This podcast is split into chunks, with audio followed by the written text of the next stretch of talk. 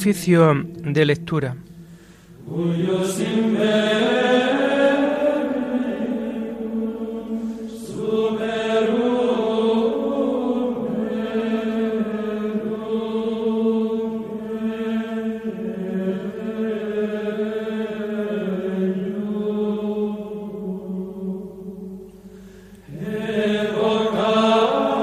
Comenzamos el oficio de lectura de este lunes 24 de enero de 2022, día en que la Iglesia celebra la memoria obligatoria de San Francisco de Sales, obispo y doctor de la Iglesia.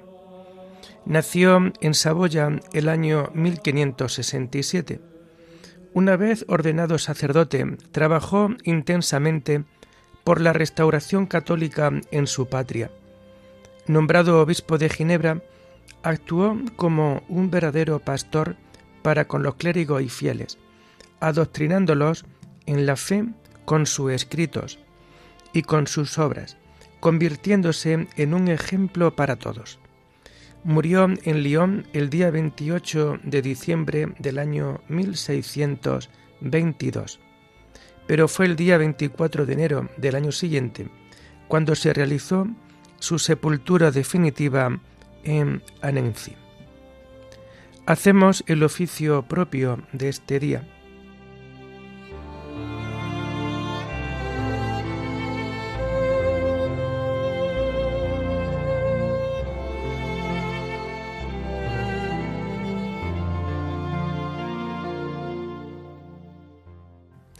Señor, ábreme los labios, y mi boca proclamará tu alabanza. Gloria al Padre y al Hijo y al Espíritu Santo, como era en el principio, ahora y siempre, por los siglos de los siglos. Amén. Aleluya. Venid, adoremos al Señor, fuente de la sabiduría. Venid, adoremos al Señor, fuente de la sabiduría. Aclama al Señor tierra entera, servid al Señor con alegría, entrad en su presencia con vítores. Venid, adoremos al Señor, fuente de la sabiduría. Sabed que el Señor es Dios, que Él nos hizo y somos suyos, su pueblo y oveja de su rebaño. Venid, adoremos al Señor, fuente de la sabiduría. Entrad por sus puertas con acción de gracias, por sus atrios con himnos, dándole gracias y bendiciendo su nombre. Venid, adoremos al Señor, fuente de la sabiduría. El Señor es bueno, su misericordia es eterna, su fidelidad por todas las edades. Venid, adoremos al Señor, fuente de la sabiduría. Gloria al Padre y al Hijo y al Espíritu Santo, como era en el principio, ahora y siempre, por los siglos de los siglos. Amén. Venid, adoremos al Señor, fuente de la sabiduría.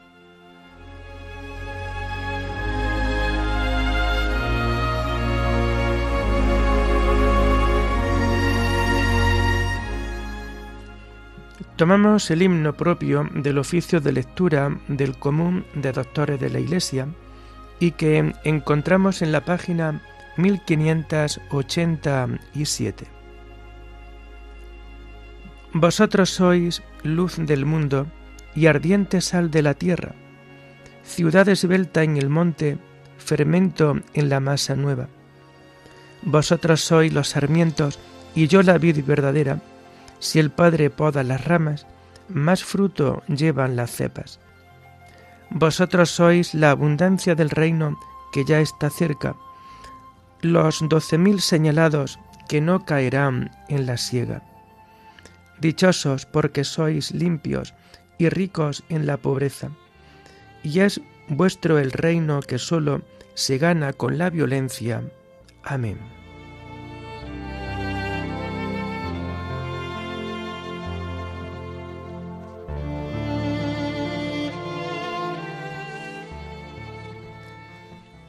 Tomamos los salmos del oficio de lectura del lunes de la tercera semana del Salterio y que vamos a encontrar a partir de la página 867. Vendrá el Señor y no callará. El Dios de los dioses, el Señor, habla. Convoca la tierra de oriente a occidente. Desde Sión, la hermosa, Dios resplandece. Viene nuestro Dios y no callará. Lo precede fuego voraz, lo rodea tempestad violenta. Desde lo alto convoca cielo y tierra para juzgar a su pueblo. Congregadme a mis fieles, que sellaron mi pacto con un sacrificio. Proclame el cielo su justicia, Dios en persona va a juzgar. Gloria al Padre y al Hijo y al Espíritu Santo, como era en el principio, ahora y siempre, por los siglos de los siglos. Amén.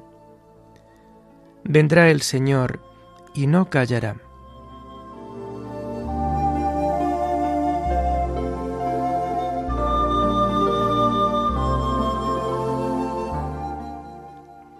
Ofrece a Dios un sacrificio de alabanza.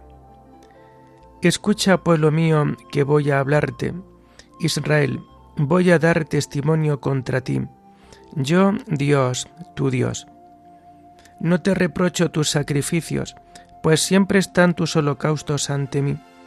Pero no aceptaré un becerro de tu casa, ni un cabrito de tus rebaños.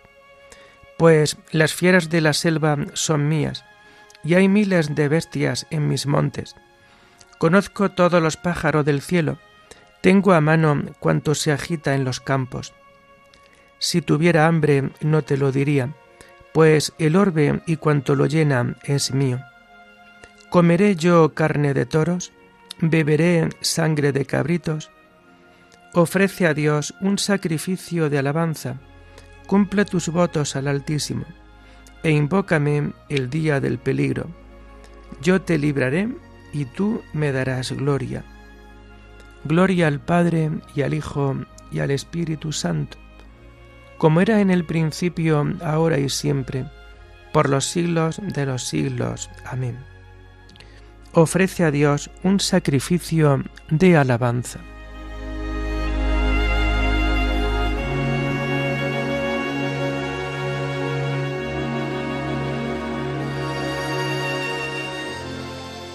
Quiero misericordia y no sacrificios, conocimiento de Dios más que holocaustos. Dios dice al pecador, ¿por qué recitas mis preceptos y tienes siempre en la boca mi alianza? Tú que detestas mi enseñanza y te echas a la espalda mis mandatos.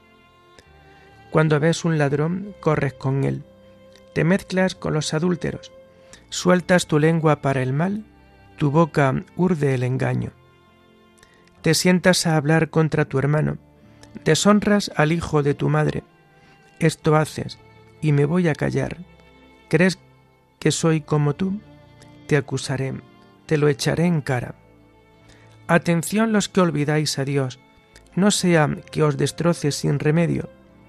El que me ofrece acción de gracias, ese me honra. Al que sigue buen camino, le haré ver la salvación de Dios. Gloria al Padre y al Hijo y al Espíritu Santo, como era en el principio, ahora y siempre, por los siglos de los siglos. Amén. Quiero misericordia y no sacrificios, conocimiento de Dios más que de holocaustos.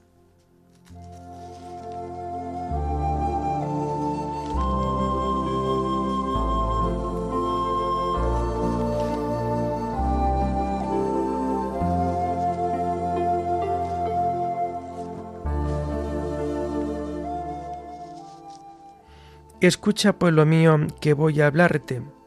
Yo, Dios, tu Dios. La primera lectura la tomamos del lunes de la tercera semana del tiempo ordinario y que vamos a encontrar en las páginas 90 y 91. Está tomada del libro del Deuteronomio. Mandamientos para con el prójimo. En aquellos días Moisés habló al pueblo diciendo, Si uno se casa con una mujer y luego no le gusta, porque descubre en ella algo vergonzoso, le escribe el acta de divorcio, se la entrega y la echa de casa, y ella sale de la casa y se casa con otro, y el segundo también la aborrece, le escribe el acta de divorcio, se la entrega y la echa de casa, o bien muere el segundo marido, el primer marido que la despidió no podrá casarse otra vez con ella, pues está contaminada. Sería una abominación ante el Señor. No eches un pecado sobre la tierra que el Señor tu Dios va a darte en heredad. Si uno es recién casado, no está obligado al servicio militar, ni a otros trabajos públicos.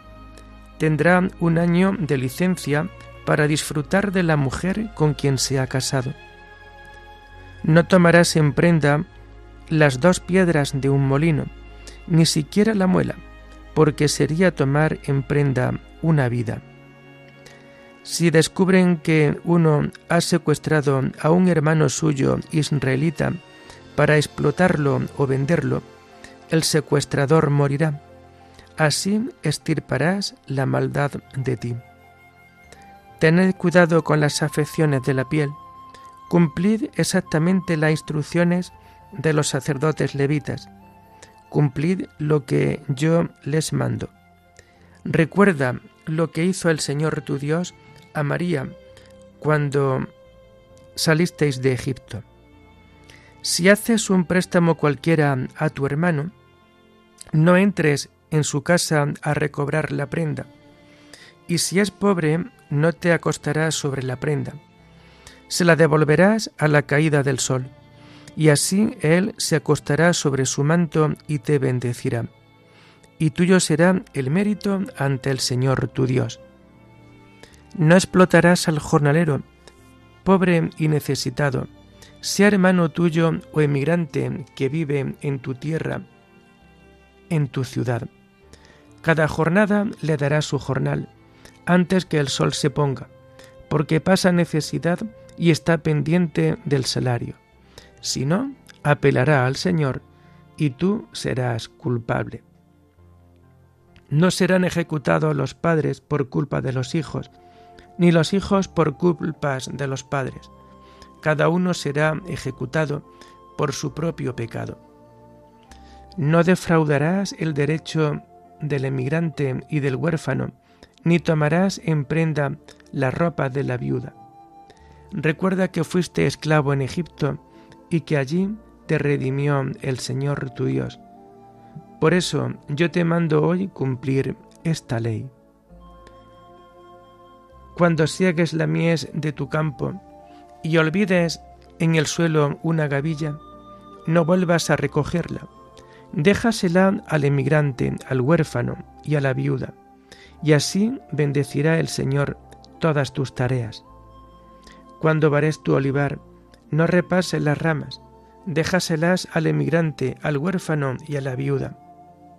Cuando vendimies tu viña, no rebusques los racimos, déjaselos al emigrante, al huérfano y a la viuda. Acuérdate que fuiste esclavo en Egipto, por eso yo te mando hoy cumplir esta ley.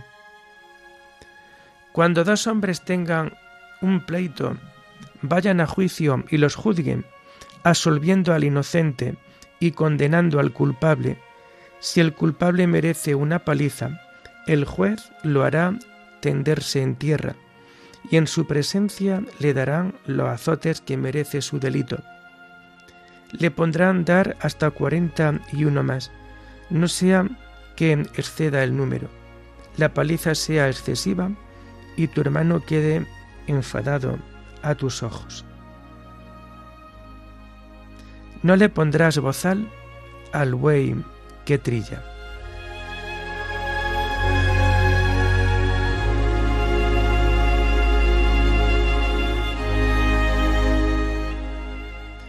Maestro, tienes razón cuando dices que el Señor es uno solo y que debe ser amado con todo el corazón y amar al prójimo como a uno mismo vale más que todos los holocaustos y sacrificios. El que da limosna ofrece sacrificio de alabanza. Apartarse del mal es agradable a Dios. Y amar al prójimo como a uno mismo vale más que todos los holocaustos y sacrificios.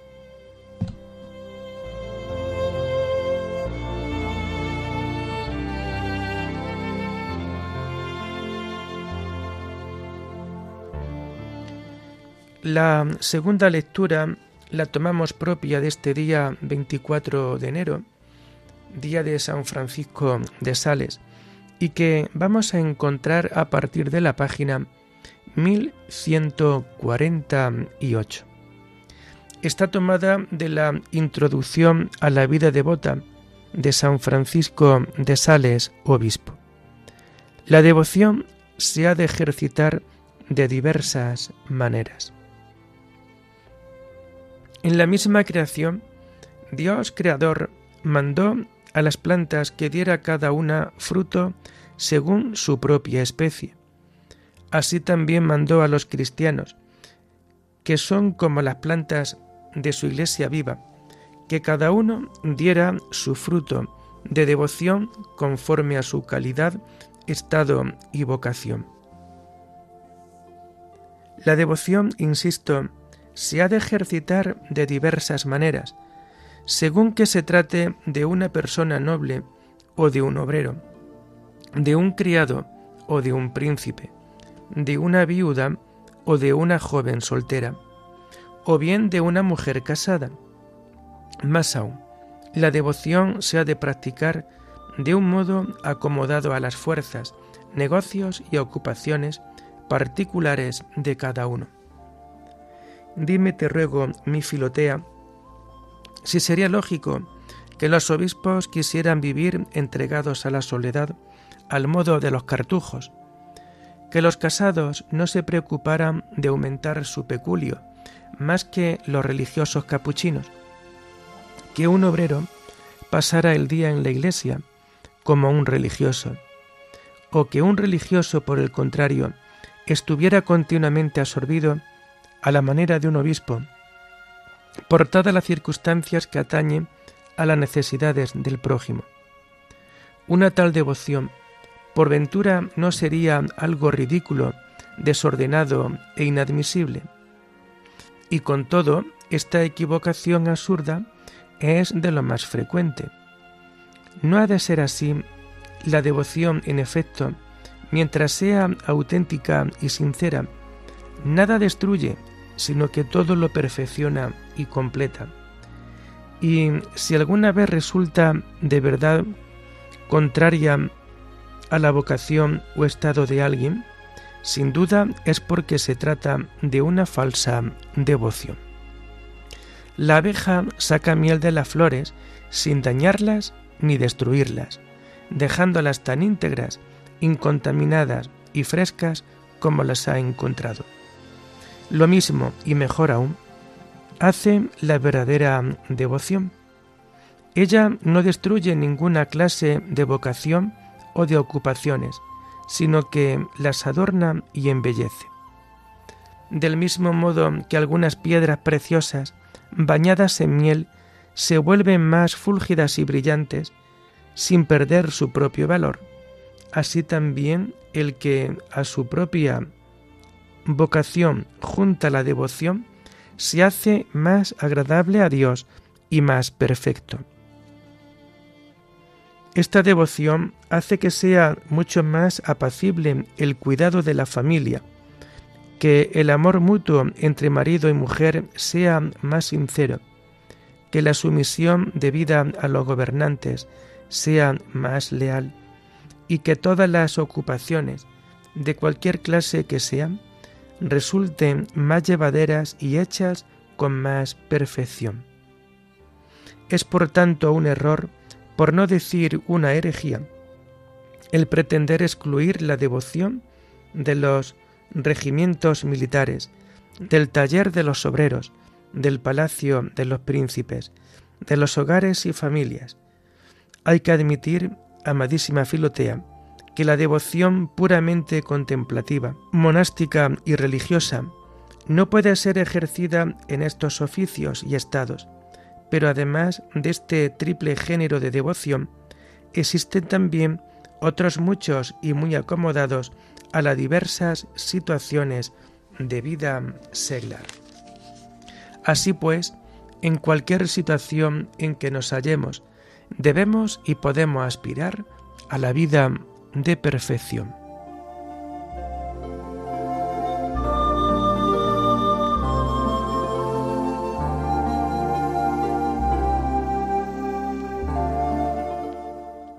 Sea de buenos, comprensivos, perdonándoos unos a otros como Dios os perdonó en Cristo. Sed imitadores de Dios como hijos queridos. Cargad con mi yugo y aprended de mí, que soy manso y humilde de corazón. Sed imitadores de Dios como hijos queridos. Oremos. Señor Dios nuestro, Tú has querido que el santo obispo Francisco de Sales se entregara a todos generosamente para la salvación de los hombres. Concédenos, a ejemplo suyo, manifestar la dulzura de tu amor en el servicio a nuestros hermanos. Por nuestro Señor Jesucristo, tu Hijo, que vive y reina contigo en la unidad del Espíritu Santo, y es Dios por los siglos de los siglos. Bendigamos al Señor, demos gracias a Dios.